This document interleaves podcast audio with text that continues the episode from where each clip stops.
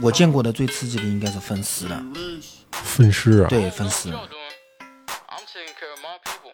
Fuck the fame, fuck the fuck that comes with it. 我喝一口水。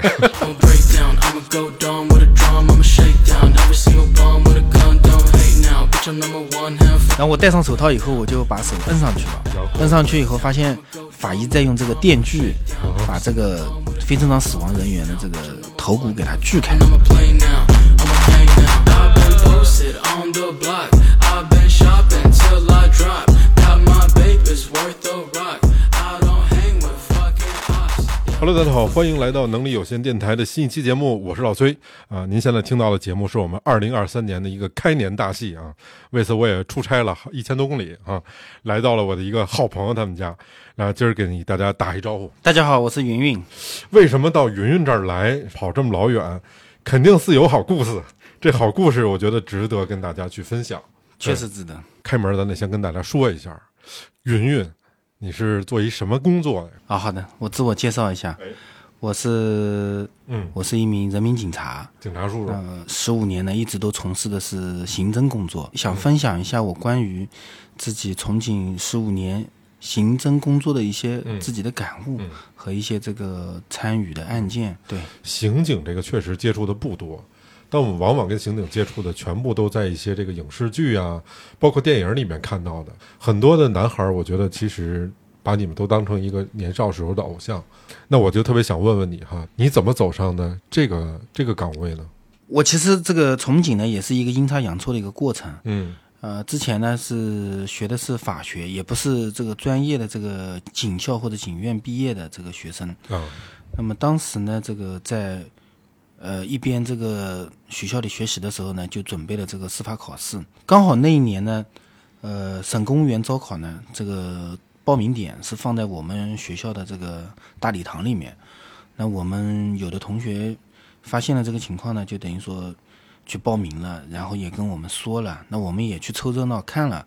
然后我凑巧发现我的家乡也在这个招考这个人民警察。嗯然后我想就是多多一条路走嘛，嗯然后自己也报了名，结果后面呢就是也考上了，哦然后就毕了业之后顺利的这个走上了这个人民警察的岗位。哦，干上了刑警这行，一干干了十多年。对，那你当时对这个刑警这俩字儿有了解吗？就这刑警到底是干啥的呀？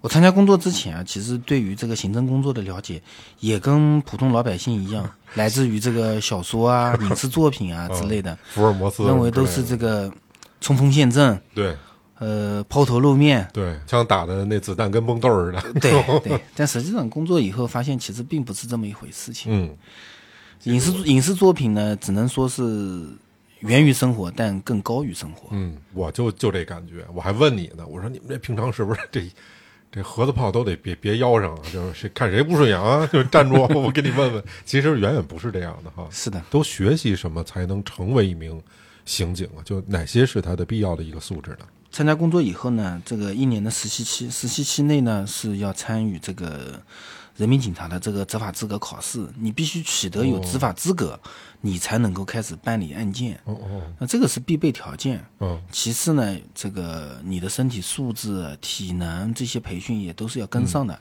嗯这个在你考上这个人民警察之后呢，公安局呢会专门组织这个新警出任培训，对你的各方面这个身体机能啊，包括业务知识啊，都会有一个系统性的一个培训。嗯，认识老崔呢也已经很长时间了，哎，然后呢，老崔也带坏了呗。对于他做的这些节目呢也很感兴趣，很嗯投缘。是，之前就跟他计划想来分享一下我觉得像咱们这普通人哈，都差不多。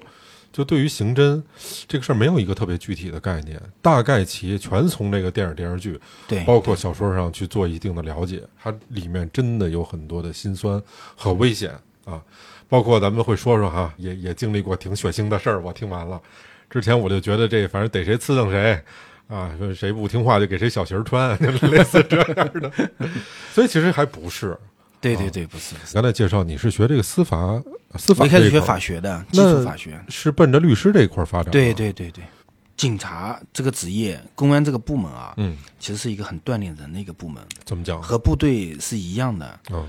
呃，是一个大染缸，嗯。看你这个自己想要些什么东西，嗯。你就能从里面染到你想想要的颜色，会对你的会对你的人生有很大的改变。嗯你可能原先是一个唯唯诺诺的人，嗯但是你参加了这个工作，接触到形形色色的人，接触到形形色色的案件，嗯你会变得更加的圆滑。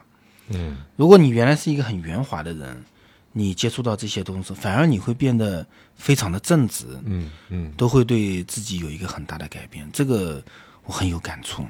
大家可能都对呃刑警哈，尤其是刑警，呃，在我们这个国家里面，他都有一个既定印象，比如说，呃，眼神特别犀利，瞅谁都像坏人，就是这种感觉。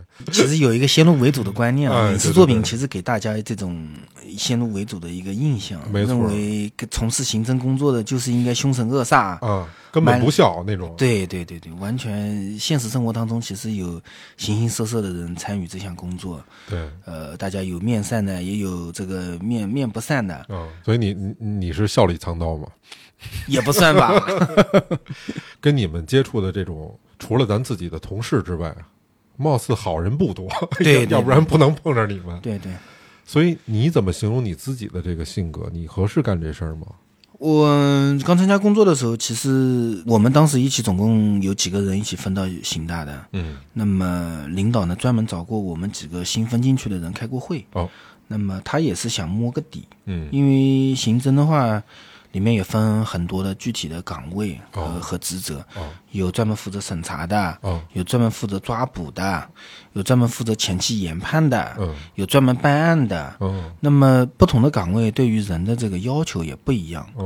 抓捕的岗位，那可能适合这个身体素质更好一点的，嗯。反应更敏捷一点的，嗯。身手更好的。嗯。办案的呢，可能就要求这个耐得下心的，嗯。这个脾气呢要缓一点的，嗯。仔细一点的。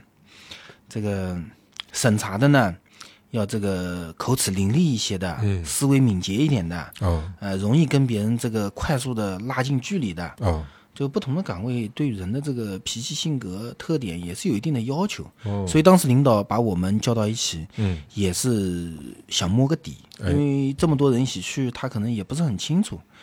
那我们其实，呃，经过一段时间的相处吧，还是还是在他心目当中留下了一些这个印象。所以我一开始就分到了这个呃研判的这个岗位。啥叫研判？简单点讲，就是我们公安机关接到这个当事人的报警之后呢，嗯那我们前期要对案件进行一个这个信息的分析、嗯。筛选，嗯。那么确定它是一个什么性质的这个案件，嗯。是偷是抢还是骗，嗯。还是恶性的五类案件。嗯。那么确定这个案件性质之后呢，我们再要对案件当中当事人反映的一些细节哦。来进行进深一步的分析，哦。确定一下这个嫌疑人的这个身份、嗯使用的交通工具、嗯嗯这个落脚点等相关的信息，为后面的这个抓捕啊、办案啊、审查哦等一系列的工作提供一些有力的支撑。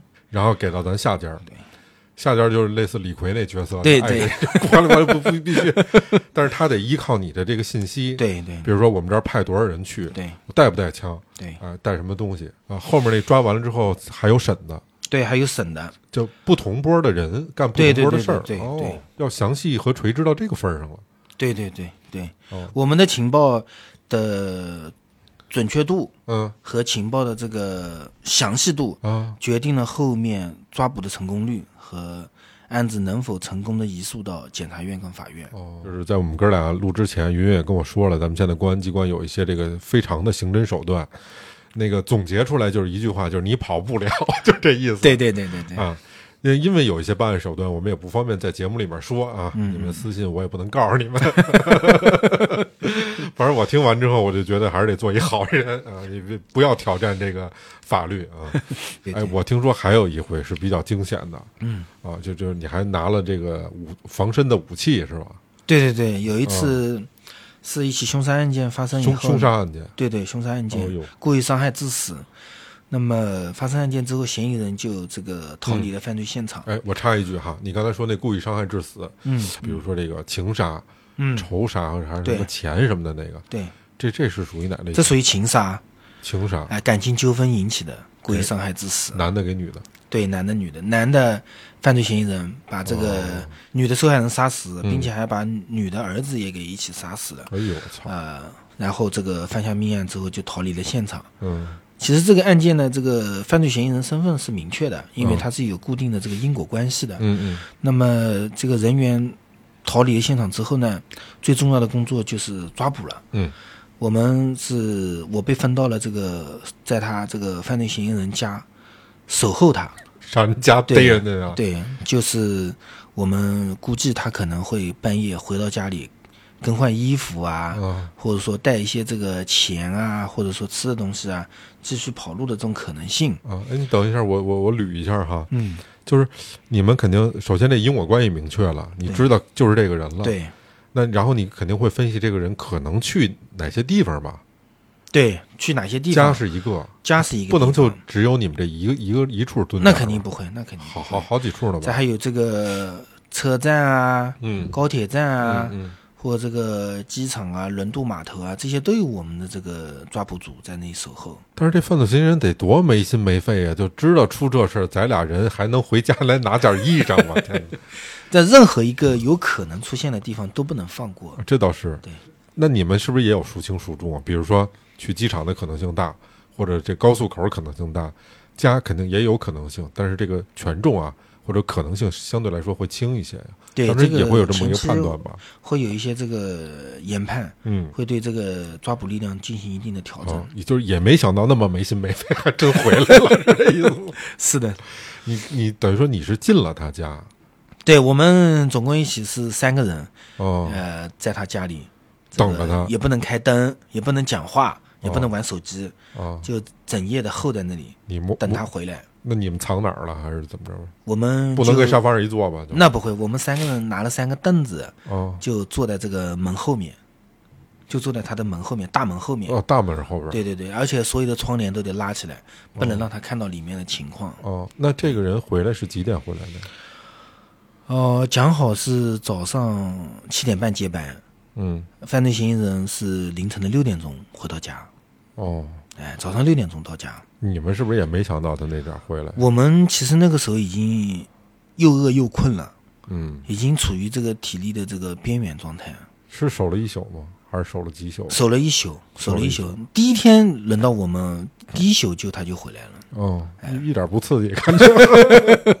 我也第一次做这样的工作，确实心里非常的紧张。那我我们是又期待他来，又害怕他来。嗯期待他来，是因为这个案件能够成功破获，嗯，抓获犯罪嫌疑人，哎，这是对这个公众一个很完美的一个交代。是的，害怕他来，是怕我们没有做好充分的准备，嗯，怕嫌疑人来了之后又从我们手中逃走。哦，那就再逮就困难了。对对对你碰见的这个人是杀了两个人的人，对对，然后他忽然回来了，其实也肯定是你心里面也咯噔一下啊啊！然后这哥们儿是一什么样啊？他多多大岁数？四十五岁左右，哦，四十五。一个中年男子，感情经历比较挫折。嗯，呃，遇到这个女受害人呢，他也是倾注了所有的感情，哦但是后面发现呢，呃，被这个女的受害人给骗了，哦骗了钱财，哦，然后呢，哦又又要求这个断绝这个交往，断绝这个感情联系，嗯，他接受不了这个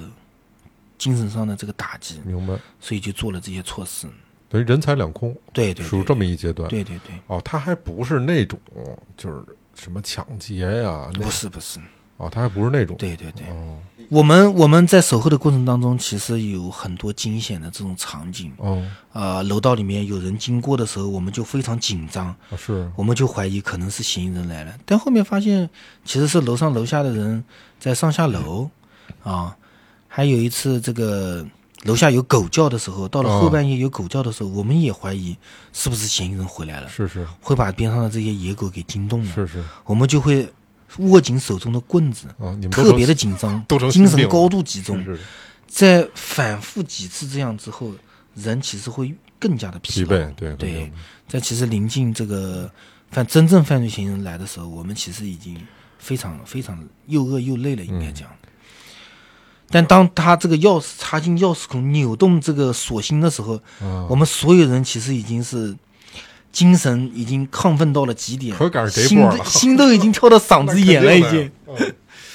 当时其实我们三个人在屋里面也已经商量过了，如果真的来，嗯。那么他开门进来，我们要用一个什么姿势，怎么样把他摁倒，我们三个人都已经商量过了。哦，对。因为他一开门，他肯定先看不见你们，对他看不见我们，他需要开灯，嗯他需要伸手。嗯那么这个时候呢，我们就要先把他拉倒，摁在地上，哦，然后有人负责去靠他的双手，有人负责把他压住。压住嗯对对对，这个我们有过分工。你你你是负责哪哪哪？我负责把他摁住。啊，你负责摁住，对你这人高马大的，适合干这事儿。是的，有人一拉，马上摁。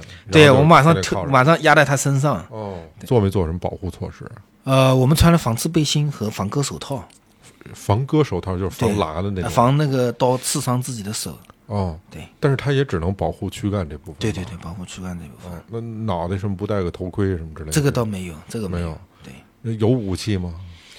呃，只有伸缩警棍。伸缩警棍。对，干嘛呀？就就 不配点，怎么也得，这都上俩人了，给配一警棍就行了。嗯，嗯主要也是为了能够这个完美的抓捕犯罪嫌疑人，让他把犯罪事实交代清楚，嗯，在保证犯罪嫌疑人人身安全的情况下，对，得先保证你们的安全，我觉得。那当时用用了这警棍了吗？呃，应该没有用到，因为他也没有想到我们会在他家里，那是那是也吓了他一跳。那是这哥们儿，反正是挺没心没肺的。虽然这个遭遇挺惨的吧，就是这这人财两空嘛。对，但是您都干这事儿，您别回来，就 回家了，这心太宽了，好家伙！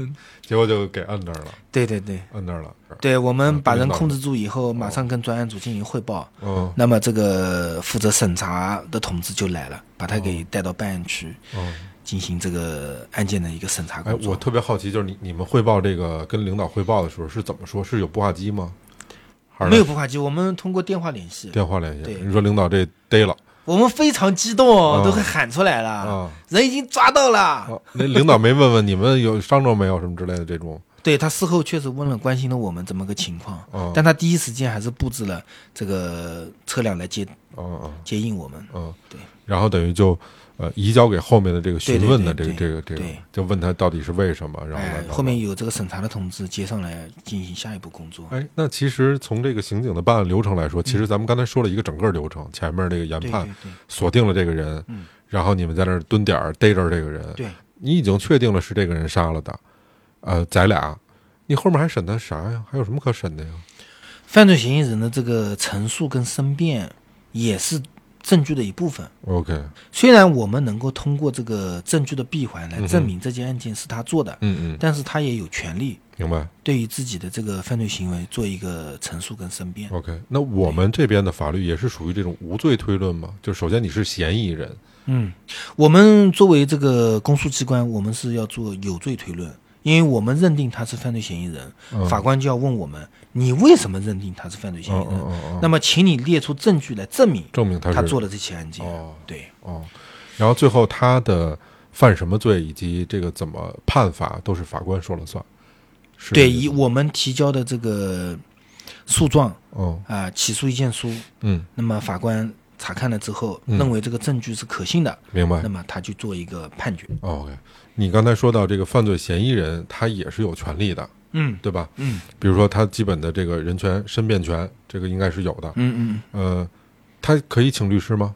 可以。也可以。他如果经济条件困难的情况下，嗯我们这个国家机关也可以为他委派这个司法律师嗯哼。进行对他援助。OK，那我的一个问题是，他人已经在局子里面关着呢，嗯他上哪儿请这个律师去？如果他经济条件可以的话，啊、这个我们对人采取强制措施之后，会通知他的家属哦啊，要不然你这个人口不是失踪了吗？人找不到了嘛？哦我们对他家属就是告知了怎么个情况，我们公安机关为什么对他采取强制措施，哦，得采取强制理由。是什么？那么你们家属有权利给他聘请律师，嗯，对。然后律师是有资格进到那个监狱里面，就跟这个犯罪嫌疑人去。哎，对，有有这个权利到看守所跟我们预约过之后可以会见，可以哦了解整个案件的一个情况。哦，然后给他做辩护。对对对如果他没有的话，你们可以就是有咱这有法律援助对对对啊，就让他有这个申辩的机会。对对，那一般像这必死无疑了吧？这属于呃，我们省内的对于这种案件的审理的话，嗯一般如果有这个因果关系的这嗯个凶杀案件，那么更多的考虑可能不是第一时间执行死刑，可能是这个死缓或者无期。为什么呀？我不太理解因为对于有这个因果关系，呃，法官会量刑的，就是你不是说这个无差别杀人，或者说是这个呃性质比较恶劣的那种，那会考虑你是有因果关系的，你是有原因的要杀他，会存在一些这个激情杀人的一些情况，嗯嗯或者说你当时情绪比较上头，嗯啊，那么你一怒之下做了这个过激的行为，哦，他还是给你一个这个挽回或者说这个悔改的机会。那可以，你刚才说的那个是不是跟我不知道叫的一不一样？那国外不是说叫谋杀，谋杀嗯是不是有什么一级谋杀、二级谋杀？嗯，谋杀就是我打算我我我我传一局我要宰你，和我本来不是想宰你，但是咱俩这个嚷嚷起来了，嗯，一下我给你宰了。对，这其实从法律来说，它俩性质是吧？对对对，哦嗯，谋杀那个是不是性质更重一些？更恶劣一些，更恶劣一些。所以你说的这个有因果的，相当于是后者对对啊，反正也是挺惨的。再加上你缺点心眼儿，你说这回家干嘛让人给擒那儿了？对，所以他的死缓的相当于死，哎，一直我不明白，死缓是死得了死不了，就是死刑缓期执行，那还执行？但一般在这个缓期的期间，你如果不再犯新的这个犯犯罪行为，那嗯一般就会改为这个无期。无期，对对对，相当于哦给你这个死刑多了一个考验期。我明白。考验期如果没有新的罪行的话，就变成无期。哦，就是您别，比如说死死刑缓期一年，对对您这一年天天跟这儿骂街打架，这不行了就，对对对，哦那肯定不行。也算人性化，我觉得 也算人性化。现在对于这个死刑的执行的话，还是比较慎重的。嗯嗯，对吧？明白了。刚才通过这个我们云云的一个讲述哈，我又又增长点知识，我 我也大概记明白了。但还是远离犯罪啊！对我了解云警官啊，你别看慈眉善目的，心也狠着呢。啊、我问他，我说你们这刑警有没有那个你办过什么特血腥的呀？说我给你讲一个，讲完之后我这饭都没吃下去。作为一个刑事警察是吧？呃，甚至是要去这个太平间里面去看一些这个呃很刺激的场面，嗯，第一次去是一个非正常死亡嘛？非正常死亡。对，法医在现场在进行解剖，呃，当时这个负责拍照的这个工作人员呢是是个男的，是个女的？是个男的，当时负责拍照的人员呢有事情离开了，然后法医见我在，他就招呼我，啊，小小伙子过来，啊，呃，这里帮我把这个这个死者的这个头摁住，啊，因为你也不知道要干嘛，你摁了吗？然后我戴上手套以后，我就把手摁上去了。然后摁上去以后，发现法医在用这个电锯啊把这个非正常死亡人员的这个头骨给它锯开，锯开是为了找到这个具体的这个死亡原因，嗯脑部受损的位置。这个场面确实比较血腥。头骨就是把把脑袋锯锯开一半儿呗，对对对对眉毛以上那块儿，对对对对对然后您摁着对对对他，拉，我天哪！那这不得溅一身血啊！我当时还戴了口罩，溅了我一口罩血。天哪！当天可能确实心里有点阴影，不过其实后面看的多了也，也心里还还行吧。不是人，人家不是说人头骨是最硬的，对对对，是最硬的。他切了多长时间啊？电锯可能相对时间快一点啊，因为电锯也是这两年才开始用的。之前之前手锯，之前老法医讲都是用这个手动的锯子，那可能半个小时以上。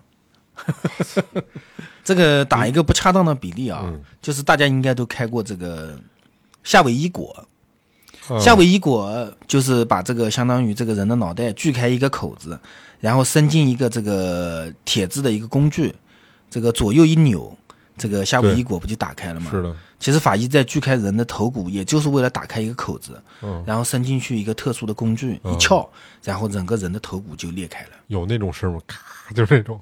有很清脆的一声。哦，从此再也不不不吃不吃花生米了。对对对对对，第一次印象特别深刻。嗯，对于对于当时的那个场景，应该说是从警这么多年，应该终身难忘吧。最后知道他这哥们儿是怎么去世的呀？当时因为是通过尸表的检查，没有办法找到他致死的这个原因。哦，那么通过这个解剖，包括这个头颅开颅以后，嗯，确实找到了这个出血点跟死亡的原因，哦。这样子给家属也有一个正确的一个答疑。哦，那么这样呢，缓解了一个这个排除了一个凶杀案子吧。哦排除了一个哦，那个凶杀案子不是对，不是不是不是，哦。是一个这个正常的一个病理性的一个死亡，哦，对。那你你们回头还管缝上吗？要缝上的，这个确实要缝上的，哦。要要要把这个尸体缝好，哦。然后这个还给还给家属。哦，还还 谢你还谢你们还得还！比如说我家属不同意你解剖，我可以吗？我们公安机关提出来，向家属提出来，我们需要做解剖才能进一步的嗯明确死因。嗯那你家属如果说不配合，那你要写相关的字据给我们公安机关。哦但也确实你是你主动放弃这个检查的，这个是你主动放弃。明白，但也确实是我我我想了想，如果我是家属的话，如果他是他杀，你相当于你放弃了一个他是他杀的可能性。对对对对，法医在解剖的过程当中会不停的报这个各个这个器官的一些数据，包括器官跟器官之间的一些关系。那么作为记录人员，在记录的同时呢，呃，如果你有不懂的，你可以问法医为什么要量这个啊？那这个你跟我讲这个关系到底是什么意思？这个也是一种提问。比如说这个人在发生了这个击打，嗯，或者说这个人从比较高的地方坠楼，哎，那么对身体各个器官的这个位置会发生一些变化，会移动。哦，那么从来推来推断这个人的一些这个生前的一些状态，包括死亡当时的一个状态。哦，就是才能知道他的可能性是到底大对概是什么。对对对，要大胆的猜想，哦小心求证。哦，有他杀吗？呃有他杀，有有，我们基本上我见过的最刺激的应该是分尸了。分尸啊！，对，分尸。我喝一口水。分尸这两个词吧，你其实单听没什么，但是你你朋友坐在你对面，特别清淡的说：“我见过的就是分尸。”还是挺刺激的这事儿。所以这是个男的还是女的呀？是个女的，女的被分尸了。我记得那个是礼拜一的早上，我们我们一般正常都是八点半交接班。嗯那天早上大概七点半不到的样子，值班室的电话响了，哎指挥中心打来的。嗯当时呢，我接的电话，我接的电话，指挥中心就跟我说，呃，在某某地方发现了疑似尸块的编织袋，装着尸块的编织袋。呃，当时我接起电话，听了这个情况之后，我都愣了。然后一起值班的这个老民警就问我什么事，嗯然后我说了这个情况之后，他立马接过电话，然后详细询问了情况之后呢，呃，马上就穿起衣服冲出去了。这个，然后并且走之前看我还愣在那里，还跟我说：“你还愣着干什么？还不快点跟上嗯！”，然后我就马上跟他一起去这个到警车上，然后跟他一起赶赴现场了。那是你第一次？对对对，印象特别深刻。哦，你就是你以为你没听清楚是什么事儿？尸块是什么东西？一开始都震惊了，那肯定啊，那会儿你多大呀？那会儿三十岁不到吧？三十岁不到，呃这开着车就去了。对，呃，现场是是个什么现场？我们当时在赶往现场的路上呢，领导就电话打给我们了，因为这个案件呢，在我们接到报警之后，马上就发生了一个新的变化，哦，我们被分配到了一个这个呃新的工作组，嗯是专门研判这个当时的这个呃发现了这个嫌疑人抛尸的这个车辆，嗯那我们马上就是对这个车辆进行一个研判。嗯这个车辆的所有人啊，车辆的轨迹啊，嗯进行一个研判。嗯然后当时我们就到属地派出所呢开展相关工作。嗯，去现场呢，我们没有去。哦，等走到一半的时候，对对对，应该说接到案件的同时吧，千头万绪，有很多工作需要开始做。对啊，我看到的他是躺在这个解剖台上，已经被拼成完整的，哦哦哦。对，所有的尸块都已经被找到了。哦哦，所有都被找到，对，对对，基本上我们从常规来判断，这个嗯。分尸案件呢，它肯定会产生第二的这个第二个这个犯罪现场。啊我们说的这个第一犯罪现场，那肯定是分尸的现场。嗯嗯。呃，第二犯罪现场呢，就肯定是抛尸的现场。嗯，分尸的主要目的就是为了更方便的移动尸块，来哦，这个销毁证据、销毁尸体。为什么比如说要把它拼在一起？它目的是什么呢？一方面是检验 DNA，确定这些尸块确定是同一个人；哦，另外一个呢，把尸块拼起来呢，也是呃有利于案件的一个侦破吧。哦，它是具体用什么工具来进行分尸的？嗯对于他的这个作案工具也是一个推断，嗯，包括这个尸体最终也是要这个完整的还给家属。那你给我们讲讲，那这这个怎么怎么个侦破的呀？后来是，根据我们这个我们这个组的研判情况，嗯嗯那么发现了这个运尸的这个嫌疑人的这个身份，包括这个车辆的这个相关情况。这个女的逝者，她她是本地人还是对，他是本地人啊？多大岁？数啊？呃，四十来岁，五十岁不到的样子。四十多岁了。对对对，那应该不是情杀吧？不是情杀。你看我这判断，对对对对对对对，就就非常对。呃，是一起财杀案件。财杀财杀。我们判断凶杀案子呢，基本上都是有因果关系在里面。那肯定，呃，一种是情杀，一种是财杀，嗯嗯还有一种就是无差别杀人，就是没有因果关系，富婆呗，这姐姐是，也不是富婆。应该说作案的那两个人吧，是穷凶极恶了，哦，确实也好吃懒做了很多年。呃，他们以为这个人会有很多钱，实际上并没有，那这钱拿着了吗？拿了几百块钱，拿几百块钱就给对人，杀了拿了几百块钱，后面就这哎个呦坐车逃走了。他们以为这个从事从事这个中介行业的，哦可能随身会带着大量的现金，哦或者说这个金器啊，或者说会会非常的。实际上情况并不是像他们想象的这样。呃，我们在明确了这个抛尸的这个人的情况跟车辆之后呢，我们通过秘密的手段将他抓获。抓获之后，通过通过审查发现，他其实跟真正作案的这两个人并不认识。他也车车是他的，对，车是他的，事儿不是他干的，车也是他开的，但是他不知道这车他帮这两个人运的是什么东西。哦，他只是负责帮他们把东西运到某个点，然后把人放下来。那么哦他后面就返回了。那么我们根据这个，呃，他起始的这个位置，包括他最终这个目的地的这个位置，进行了这个周边监控的一些搜索、嗯查找，然后找到了嫌疑人的一些蛛丝马迹，嗯嗯，从而进一步的明确了这两名嫌疑人的身份。然后那这俩哥们儿就死死刑了吧？这俩哥们后面从新疆抓回来的。跑新疆去了。对对对，逃到新疆去了，坐火车连夜坐火车逃新疆去了。这俩孙子他妈抢这点钱够买火车票他妈 到新疆？你说说这是，有时候真真是不太理解哈，这这这为什么你几百块钱你不至于害一条人命啊？对呀、啊是，而且用这种手段，对，这挺比较残忍。啊，还让我们云老师受惊了。你想想，这头一回，你想想，这个从开始到侦破，这个用了多长时间？大概到明确犯罪嫌疑人身份，可能四十八小时都不到，但是到嫌疑人抓回来，可能用了将近一个星期左右。哦，对，因为这等于说你还得知道他们跑哪儿去了。，对对对，这个我们到了新疆之后，还要跟当地的警方进行这个工作对接，哦然后再来开展这个抓捕工作。哎，那它的流程是什么样的？比如说你们这边派人过去，呃，是是呃像以前那种介绍信吗？还是说公安机关互相之间协作，要介绍信，还要这个办案协作函，还要警官证复印件。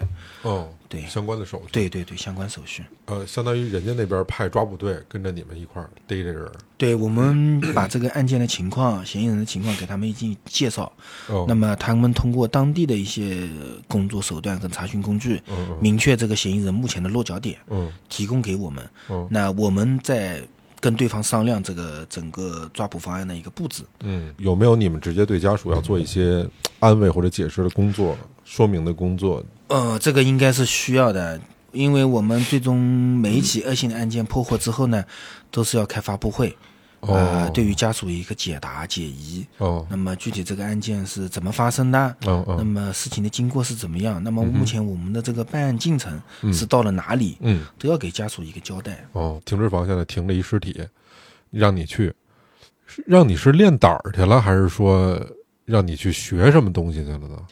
两方面都有吧，我觉得。啊，呃，你因为从事这个工作，你多多少少肯定要接触这方面的事情。嗯这个你确实心理上面，首先要自己能够接受这个这个情况。嗯其次呢，就是法医在工作的过程当中呢，他也会给案件提供很多有力的证据跟线索。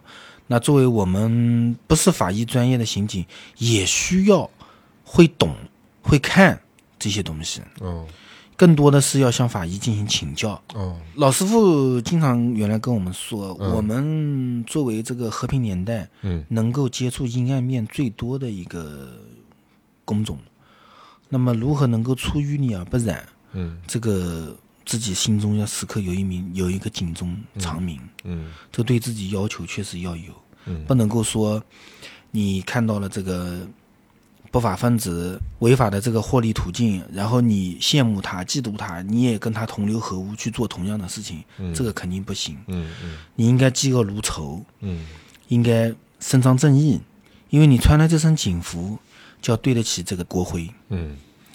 那你们这个是师傅带徒弟的这么一个配置吗？我师傅第一眼看上去就是大家印象当中的这个影视剧作品当中的这个 刑警的形象，嗯这个虎背熊腰，嗯这个不是那种慈眉慈眉目善的这个人，看上去就是一脸凶相。你看着他就想交代问题。对，我每次看到他都感到非常的害怕。哦，之前咱们一直老说专案组、专案组、专案组，这专案组是一什么概念？你云云先给我们普及一下呗。我原来参加工作之前也觉得专案组是一个很神秘的一个部门，哎，总是好像有特殊的人，是有特殊的技能，哎大家在一起才能够做一些特殊的事情。是，到后面才发现，其实专案组是针对特别重大的或者系列性的案件，嗯专门成立的一个工作组。那么，到参加到这个工作组当中的这些工作人员呢，也都是我们身边所熟悉的那些平凡的人，嗯无非是我们在专案组当中呢，从事的不同的这个工种，要负责自己相对应的职责。那也得调出这些优秀的人来吧？我理解。只能说你的这个技能，或者说你从你擅长的这个非常适合这个案件的侦破。嗯领导在选拔这个人才的时候呢，其实也是有所考虑的。哦，那都是在这个所里面调呢，还是说也可以找一些这个？全局范围不限警种，只要你适合这个工作，哦你自荐也可以，哦或者领导选拔都行。哦，对，你说的这个全局范围，就相当于，比如说在这个市或者这个县、这个区、这个省，是这个意思吗？呃，如果这个案件是一个省里督办的案件，嗯那么就全省抽调；如果是市里督办的，那就是市里抽调；哦，如果是县督办的案件，那就县里抽调。哎，那这个专案组，我理解刚才你说到的，嗯，肯定是个大案要案，要不然不值当的成立一专专案组。普通的对对对小偷小摸，你肯定对对不能够。对那那肯定这个有一定的社会影响力，哎或者说这个涉案的金额非常巨大。是，啊，这个那这专案组有没有领导要求的侦破时间？办案的这个期限也是有一定的要求的。嗯如果到期还没有对案件进行一定的突破或者说完结，那么责任人是要吃相关的处分的，相当于立了一个军令状。嗯，哦，咱先不说这个侦破手段啊，因为你刚才说的啊不限警种，那就相当于我这个专案组里面，比如说十个兄弟，呃，这领头的是咱这大队长，他未必这十个人跟他都认识，对吗？对对，有可能来自治安的，有可能来自刑侦的，啊、有可能各派出所的都有可能。所以他其实还得协调这帮兄弟。对对对，专案组领导更多的是给予鼓励，哦哦。给予无论是物质上的鼓励还是精神上的鼓励让大家每天都充满干劲。还还还 还有还有物质上的额外鼓励，对。对比如说咱每天买点水果，给我们吃，给我们提供这个我们嗯所谓的这个弹药，就是嗯。给我们保障这个香烟、咖啡，给予我们嗯。提神。啊，你们这一个专案组你经历的哈，这个有什么特别难破获的案子？跨省的、嗯跨市的嗯这种系列性案件，嗯成员人数比较众多的这种案件，嗯那么相对来讲，对于整个侦办的周期会要求会长，哦这个侦办的这个细节呢会要求更加详细一些。那么对于办案人员的要求会更高。你经历的专案组这一个组最最终啊，就咱说把这一个案件拿下嗯，这组里一共出了多少名警察一块儿办的这事儿？我最多的一次可能总共抽调了八十多名警力，八十多人，，对，八十多人，那这是这得多就是大事儿啊？涵盖前期侦查，呃，后面的抓捕，包括最后的这个办案，整个、呃一系列的这个工作，八十多人，而且只是这个民警的数量，还有协辅警的数量加上去的话，可能将近有两百人，将近这么多人对对对对，呃，是一个诈骗案件，诈骗案件，对对对。诈骗案件都出两百多人，，对对对对，啊、涉案的金额也比较大，嗯，这个涉及的被害人呢也非常的多，嗯，遍及了全国好多个省市。哦，那看来是一个大的诈骗团伙，，对对，一个大的诈骗团伙。一七年，哦，一七年的四月份，四月份左右，嗯。呃，有一天中午吧，我接到领导的电话，领导说这个你准备一下，啊，这里有一个案件可能要出一趟远门。哦，你一听心里咯噔一下，又让我准备一下，我当时，我当时其实既有一点期待，嗯，又有一点，又有一点心里感觉到有点害怕，哦因为呢，期待呢是对于从事行政工作来讲，怕的不是这个案件有多难，嗯怕的是自己的能力不够，不能把这案件办好。嗯但是期待呢，又期待这样的案件能够经过自己的手把它侦破。嗯，呃，接到这个通知之后呢，其实内心非常忐忑了。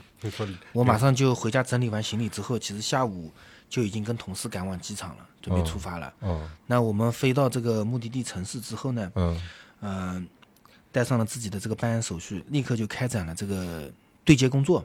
哦跟当地的公安机关对接完之后呢，等于说第二天我们就开展这个正常的这个研判工作。嗯嗯虽然一开始是千头万绪，啊、线索也比较乱，比较多。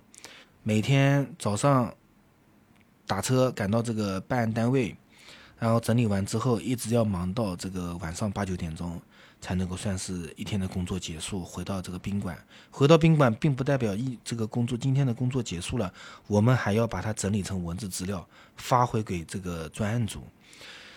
然后跟这个专案组的组长详细的汇报今天工作的一个情况，嗯，就是按照这样的一个流程嗯。反复，反正是工作了有接近两个月左右吧，算是把整个团伙的这个架构给摸清楚了，哦。落脚点、上下班的时间、交通工具、哦人员的身份，嗯整个情况都摸清楚了。然后呢，我们在提交了这些数据之后呢，专案组组长呢给我们布置了一个新的任务，哦就是让我们根据当地的这个交通环境嗯，以及这个警力的这个分配，让我们制作一个抓捕方案。你们制作抓捕啊对我们制作抓捕方案，嗯。就是我们认为抓捕这些犯罪嫌疑人，按照这个人员比例，我认为派五百人比较合适。那肯定是越多越好。但是作为这个从实际情况来考虑呢，你们领导说你应该当局长，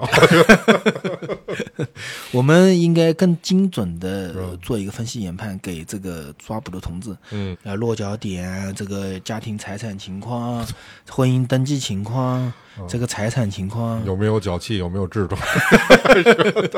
那倒没有这么详细。啊，虽然你能找到他的一些信息，相对来说全一些，嗯可是你毕毕竟你没看见这个人，对吗？对对对，这个我们要结合呃网上的信息，也要结合实际的情况，我们也会去这个犯罪嫌疑人呃作案的这个现场，嗯以及他的这个落脚点，嗯实际的进行踩点，哦，呃，核实一下这个情况到底是不是真的。你们一般抓捕的最理想的场景是是在哪儿？大街上吗？还是说，瓮中捉鳖，最好是大家都在一个房间里面，哦哦然后就把门关住，所有人都这个抱头蹲在地上，哦，这样的这个情况是那那那不就是经常我们在什么法制进行时看见一脚把门踹开，说都别动，都别动，那哥们儿可能还没反应过来，就就就已经被摁那儿了。对对对啊，那那是一个最理想的一个对对对状态。，最理想。那是不是你们在研判过程中，你也需要给他提供就是呃，一般我们在做这个抓捕方案的时候呢，都会列举出几个场景，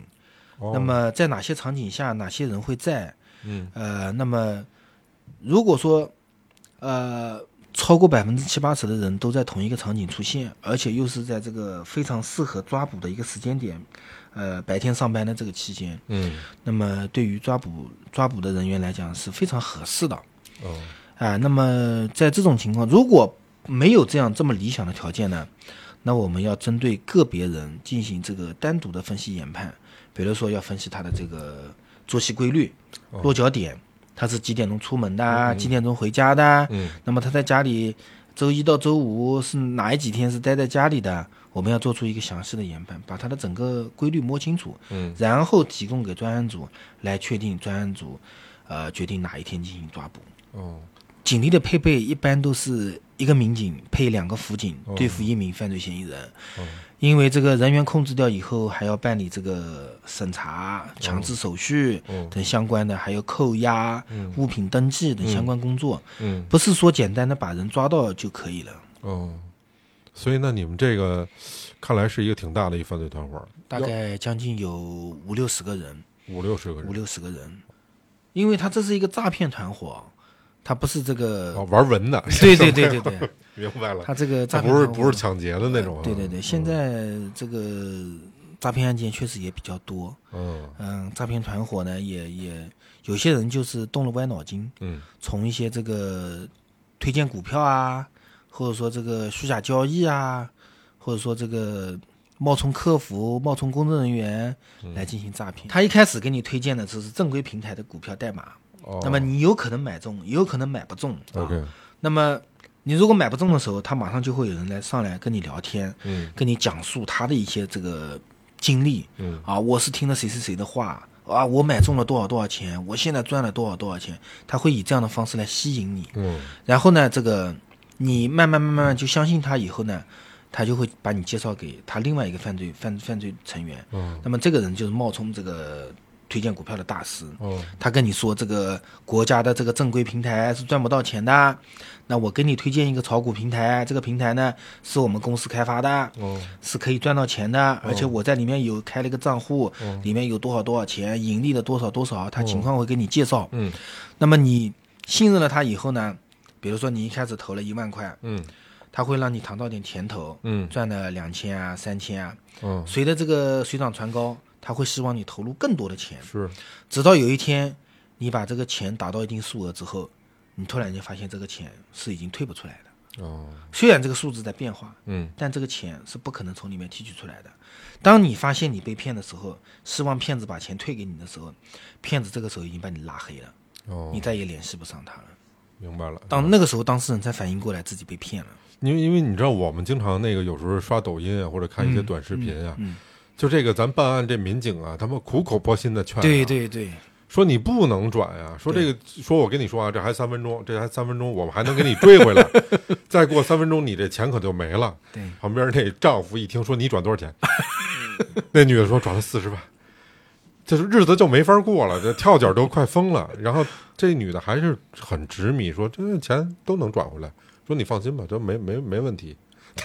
我估计那警察那心里啊，一万个草泥马都骂出去了，知道吗？是真有这样的。对对对对，他、呃也不是说这个一夜之间就能够博取你的信任。啊，对啊，他是通过这个长期的一个过程跟你聊天，啊，这个跟你介绍他赚钱的一个经历，嗯嗯。然后跟你介绍他是怎么一步一步的变成现在这样一个情况，嗯他是怎么账户里有多少多少钱，还会截图给你看，给你看他的这个交易记录，骗取你的信任。那他就不想说，那这公安局逮我来，我这 QQ 什么微信不能找着我吗？我不害怕吗？我们在抓获之后才知道了，哦他其实这个犯罪分子的这个头目呢，他对于刑法呢，他也有一定的了解，哦也去这个看过这个关于诈骗案的一些这个定义，哦但是他自作聪明的认为他的这个行为不是诈骗，他就是一个普通的推荐股票，哦，买不买那是你当事人的事情，嗯嗯这个亏不亏钱那是因为平台的事情，嗯，这个跟我没有关系。哦我就是告诉你一信儿。对，哦他是这么认为的。哦最终确定下来，这个案件总金额大概在六七百万。哦，对，就是全是股票推荐。对对对，全都股票推荐。哎呦，那这招这么灵，我也等等等会儿。多少人一块儿能把这六七百万骗过来？我们就讲一个这个我们这个案件当中涉及到的人啊，好嘞，首先是第一步加你 QQ 的这个人，嗯。然后是这个群里面冒充这个推荐股票的人，啊。还有这个冒充跟你一起买股票的这个人。嗯。那么，当你再转入到这个平台之后，哎。平台的工作人员又是一个人，嗯然后买进股票之后呢，又有第二步的这个推荐股票的大师再给你推荐股票，嗯，一系列下来的话，基本上要十个人才能应对一个受害人，把整一个诈骗过程全部完成。这成本也不低，我听。对对对对但是这十个人等于说做局害这一个人，这么算也不多。他的这个犯罪团伙的话，是一个非常流程化的一个操作，嗯就是他们专门到这个大学周边发小传单，招聘这个暑期工，嗯就说你来我们公司打打字、聊聊天就能赚到钱，哦。然后给你一个话术本，那么你比如说是这个专门负责加加 QQ 的这个角色，嗯。那么给你这个话术本呢，就是告诉你啊怎么加这个当事人的 QQ，是。怎么跟他聊天，跟他聊什么内容，是。那是有具体的这个话术语的，你按照他的这个话术语跟他聊天就行了。那至于后面这个推荐股票的人，他是不知道你前面聊了什么内容，对啊，他只知道他要做什么。那么第二个人他是怎么给你推荐股票，推荐哪些股票，那股票赚了多少钱，这也有话术语。哦，对，我明白了。所以刚才云云说的是，您说这十个人是骨干力量吗，相当于对，这这零零七八岁打杂儿的这些，实际上都不知道自己在从事犯罪行为的这些人啊，其实也他们只做他们这一块做的内容。哦，至于这个他们前面是人是怎么做的，他们后面人是怎么做的，他都不知道，他其实是不知道的。但是这十个人是一个小组，哦，小组呢会有一个组长，组长是知道整个组里的经工作情况的。那就像你刚才说这个，比如说我这一傻了吧唧大学生过去，我就负责加人 QQ 去，对，旁的后面第二步事儿我不知道，那这我有罪过没有啊？有罪过的，因为你分到了这个违法所得，哦，因为你分到了违法所得。那我得而且我们在这个审查的过程当中发哦现，其实他们这个员工之间私底下是有在聊起这个工作的内容，互相之间后面其实还是串通了。明白，虽然公司名义上是讲不允许互相之间打探嗯对方的工作内容，嗯嗯，但实际上私底下他们还是知道的。其实是揣着明白装糊涂。对对对对对，哦，那这这得怎么怎么判断呢？这个都属于共犯，全都是共犯对，啊，都属于共犯。因为他们在明知这个行为是诈骗行为的情况下，还在从事的这个犯罪行为。咱先别说这个防止被骗哈，嗯，防止怎么参与到这骗局里边，我都觉得这事儿是可以聊聊的。我操，这个我们国家在这个招工啊、用工的时候，其实有它正规的这个平台，嗯，我们其实可以去正规的平台上面这个应聘工作、找工作。我觉得或者我我我这里边跟大家推荐一方法啊，就嗯咱们现在有什么企查查呀，就是类似这样的一个软件，也是公开合法的。嗯。你如果说这个公司的整个业务情况你不太了解，或者你稍微觉得有点不对不不太对劲儿，你可以查查这法人或者这这个嗯。最高领导人哈，嗯。就是这 CEO，对。你去查你搜他的名字对，你要一看这关联的全都是多少起官司啊什么的，这都不不太靠谱，你，赶紧走，你别给自个儿找事儿。人说这君子不立危墙之下嘛，是的，是吧？回头回头咱云云找你来，你说不合适啊。所以这是一个方法，嗯还有刚才云云说的，但还是确实有一些正规的这个平台，啊对。对，别冒这风险，不值当的也电信网络诈骗，哎，电信网络诈骗底下的细分类属于是这个叫荐股诈骗，就推荐股票诈骗。哦哦，这是一种。对对对，刚才那个等等于就是荐股诈荐骗股诈骗，对。哦还有什么你接触过的诈骗？还有一些这个虚假交易诈骗，比如说这个我冒充某某消防队或者某某政府机关，我打电话给你这个帐篷厂家说，啊、我这里需要订购一批帐篷，嗯那么你给我备一批货，嗯那么你在备好货之后呢，跟我联系说我货已经备好了，嗯那么你大概什么时候来拿？你是先交一部分定金还是怎么样？然后这个时候呢，这个人又马上换了个口径，他说：“啊、帐篷我不着急啊，我们领导说这里还要多少多少条香烟，嗯还要摆多少多少条酒席什么东西啊？那么这个钱呢，你帮我们先垫付一下，账呢一起结算。结啊，对，然后呢，这个受害人就很相信他了，因为他已经订了这么一批大的订单嘛，买了很多帐篷嘛，嗯。然后他又说要香烟，要什么东西，然后他就把这个香烟这个款项呢就给他打过去了。他的意思就是，好像我让你先把这个香烟钱给我，我自己香烟先买掉起啊，到时候我们这个开发票的时候给你开到一起去，嗯嗯，相当于他先吃点这个小回扣吧。明白明白，那你这个把这个香烟钱打过去之后，就发现对方已经联系不上了，哦他把你这个香烟钱骗走了。你想的是赚他这个帐篷钱，嗯他想的是赚你这个香烟钱。啊，哎，但是问题是这这我觉得可是个老方法呀，对对对，这个还有人上当诈骗套路虽然很老，这个里面还有一些细节上的变化，哦但是本质还是这个本质，还是有人在上当受骗。哦还有一些是冒充这个京东啊，冒充淘宝客服啊，哦这这我碰见过，这个，就我碰见过，还给我打电话了，说您这东西什么要对对对对，你这个东西要退，啊，那么我发一个链接给你，对对对对，对你点击这个链接，然后它会提示你要输入什么码、啊。什么码，没错没错，实际上这个时候是你手机的验证码，哦，或者说是你银行卡的一个验证码。哦。那么你输完之后呢，你就发现这个他其实骗子那边已经可以进行转账了。哦，他那边其实可以进行转账了，因为你把这个码都告诉他了，明白了，然后他这个进行，他可以转账以后，他就进行这个多少多少金额的一个转账，他就看到你账户上有多少钱了嘛，嗯。他就把你钱转出去，转出去之前还要叫你输入交易码，嗯。但他不会直接跟你讲叫你输交易码，因为你跟你这么说了，你不就发现了吗？对对对，他就发一个短信给你，他讲叫你填一个验证码哦，你手机上搜一下或怎么，或者说你这个呃银行卡的这个什么什么什么这个交易密码要么要输到这个上面的，不是输给我的，你输一下。其实你在输的过程当中，他在电脑的后台已经看到了你摁的是哪些数字，你无形当中就已经把这个交易密码告诉他了。哦，哎，这是防不胜防。就但是这我可真碰见过，说是淘宝的，这个比较多，这个确实比较多。我就是我想想，我当时用五个字儿回应了他，蒙他妈谁呢？我都给挂了，你知道吗？前面的各位听众朋友们，无多有少的也都接到过这种电话。它是一什么？它不是个正常号码，有国外的电信部门来讲呢，嗯它是有很多这个外包业务的。哦。外包业务里面呢，有一些就是存在这个改号服务。哦那么这些这个诈骗集团呢，就是购买了这些改号服务之后呢，对他所拨打过来的电话呢，在你手机上显示的这个号码呢，进行一个改号、哦改号操作。实际上你看到的这个号码呢，是他改过以后的号码，不是他真实的号码。哦，对，比如说我这显示是从香港打来，实际上可能不是？实际上可能不是。因为我就接到过有那种境外的，我说咱跟外国没亲戚啊，咱 们咱这个八辈儿贫农的 没亲戚，我哪来的？一说还你理好你好，这种听着比较可疑，你知道吗？是的。我听说你有一次这个小小案件哈，嗯呃，是一个工地偷钢筋、偷水泥的这么一事儿，是吗？嗯嗯，那是你第一次就是真的荷枪实弹的跟着人去逮这犯罪嫌疑人去了。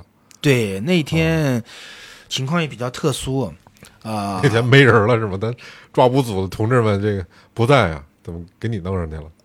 那天情况比较特殊，因为我们之前制定的这个抓捕方案呢，是啊到他这个落脚点去抓，哎，结果呢，临出发之前呢，突然间发现这伙嫌疑人呢又出门偷东西了，然后呢，这个聚集的人员也比较多，这个时候呢，领导就增加了这个抓捕人手，把我们一起给抽进去了。哦，然后当天晚上呢，我们开了车子，在这个犯罪嫌疑人回来的必经路上，嗯。高速路口呢，在那里守候他，偷工地上的这个钢管扣件，偷的数量比较多，哦，一个工地能偷的基本上能把一个昌河面包车装满。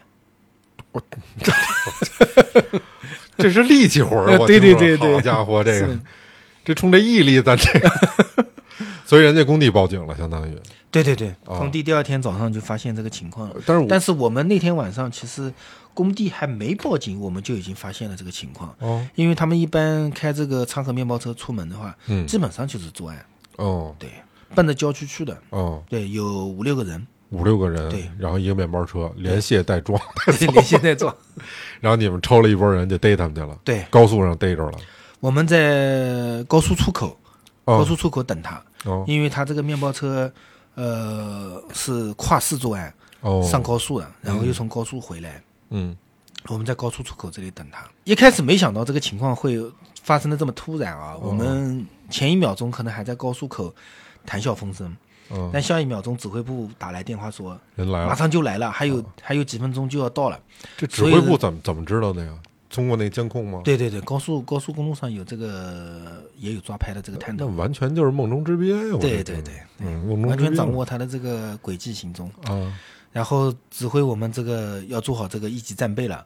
哦然后这个时候就发现有一辆这个轮胎都已经瘪了的这个昌河面包车，慢慢的驶向我们。哦开到高速路口的时候，他在那里缴费的过程当中，这个时候现场的这个最高指挥官就下达了这个抓捕命令，所有人就开始这个冲向这个面包车，哦然后是拉门的也有，砸窗子的也有，在这个喝令他这个把钥匙下车的也有。嗯。整个过程当中，呃，犯罪嫌疑人一直都紧锁车门，哦都不开啊。拒不配合。哦。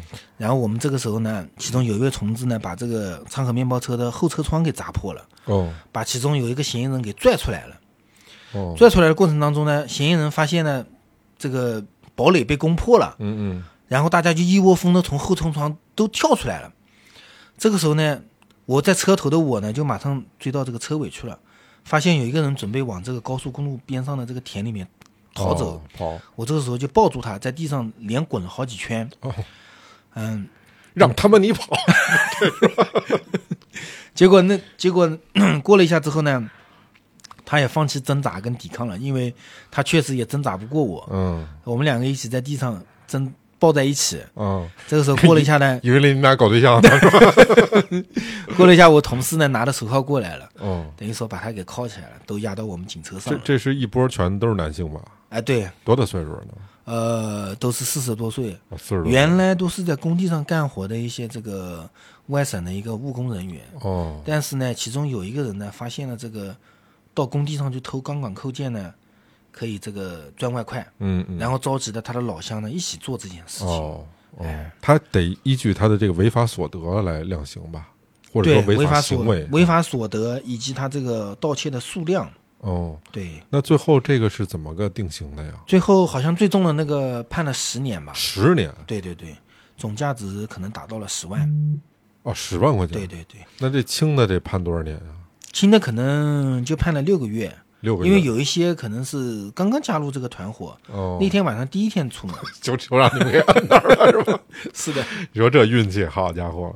那这是你第一次参与抓捕？对对其实我们都知道，这个警察其实就是公务员嘛。对，公务员他有一个，虽然我不知道你们大概收入多少啊，但他有一个相对固定的一个工资标准。对对对，嗯，而且刑警是相对警种里面比较危险的之一吧。嗯，说你也不能经常的陪家人啥的，啊，因为你你的时间其实你说了不算，对嗯，对，那这给你带来什么成就感，让你愿意做这事儿做了这么长时间呢？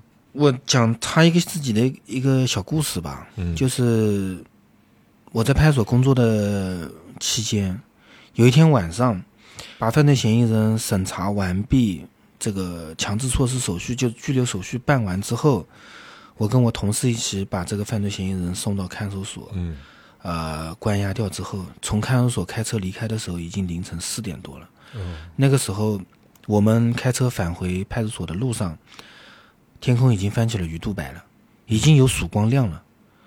虽然我知道这个时候已经有很多人准备起床锻炼身体，或者准备起床去上班了，起先洗漱了，而我和我的同事准备回到所里躺下休息。我为我们能够为这个城市又多创造了一天社会的平定、社会的安定感到自豪。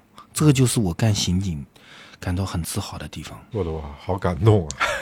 这真的是无名英雄。虽然大家不知道那一天晚上到底发生了些什么事情，对，很多人其实都不知道，但是我们为自己所做的事情感到自豪。哎呀，真是没为你们出一份力，我这心里有点不落忍。但是我觉得咱们把它录成节目，也算是呃，让更多的人去了解你们这个行业，去理解你们。对，给予我们更多的理解。对，从这个角度来说，也算出了份力哈。刚才我们也说到了，其实二零二二年大家应该过的都是一个不平常的一年哈。对，我们这个节目大家听到的时候，应该已经二二零二三年的年初啊。在这里面呢，我觉得我跟云云吧啊，代表我们这一电台，呃，祝大家能够有一个呃兴旺的一年啊，顺顺利利的。有困难找警察。哎，没错儿，对，就是这意思。行嘞，那咱们今儿这一期差不多啊，回见了，拜拜。好，再见。嗯。